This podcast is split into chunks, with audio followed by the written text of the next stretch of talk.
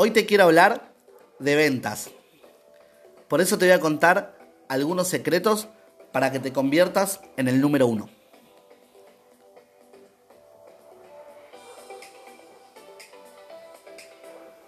Crear conversaciones conectoras. Es decir, crear un vínculo con el cliente que te permita ganarte su confianza. ¿Para qué? Para poder tener una mejor posición en la conversación.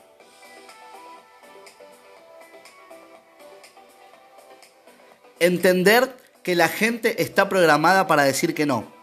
Más de 35.000 veces han escuchado la palabra no y solo 3.500 la palabra sí.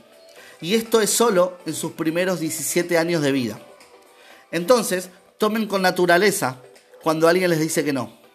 Porque tenemos alrededor de 60.000 pensamientos por día y el 85% son negativos.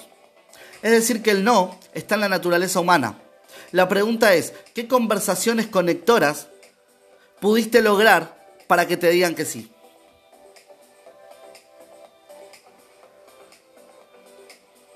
Tenés que tener una alta expectativa de autoeficacia.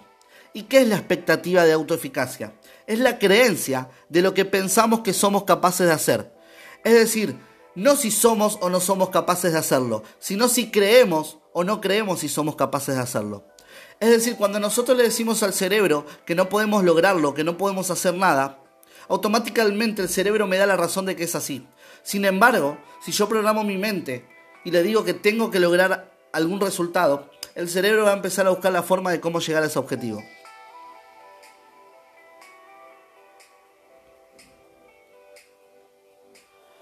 No dejen que lo que no puedan controlar los controle.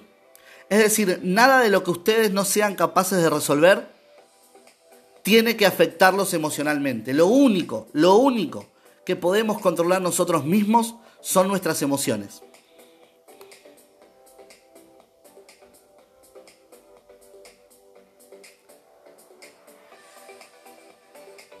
Asume tu responsabilidad. ¿Y qué es la responsabilidad? Es la habilidad para responder. ¿Y responder a qué? Responder a tus obligaciones y al compromiso que asumiste con tu negocio. Tenés que hacerte responsable de tus sueños.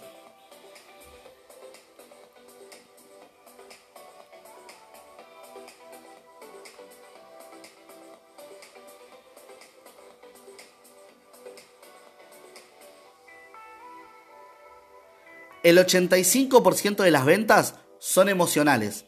Por tal motivo, lo que tienen que vender no es un producto o un servicio. Vendan emociones, véndanse ustedes mismos, vendan su historia, porque al final el cliente les va a comprar a ustedes.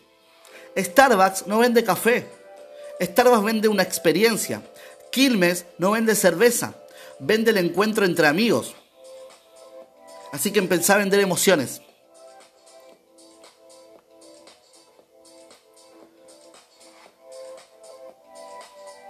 Tienen que sentir orgullo y pasión por lo que venden, por ser vendedores.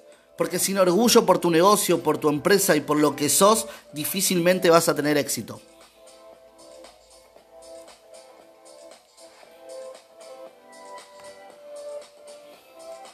Cree en ti. No importa que nadie más lo haga. Porque son tus convicciones y tu creencia lo que te va a hacer diferente. Nadie le compra una persona insegura. Por eso tenés que saber que lo mejor de un vendedor está dentro de sí mismo.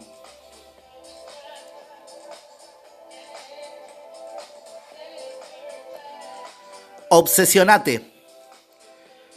Obsesionate con tu sueño, es decir, que todos tus pensamientos y toda tu energía estén dirigidos hacia un mismo lugar, tu objetivo, tu meta. Michael Jordan decía, cuando no estoy jugando al básquetbol, estoy mirando básquetbol. Y cuando no estoy mirando básquetbol, estoy durmiendo, soñando con básquetbol. Eso es estar obsesionado. Por eso fue el mejor de todos los tiempos.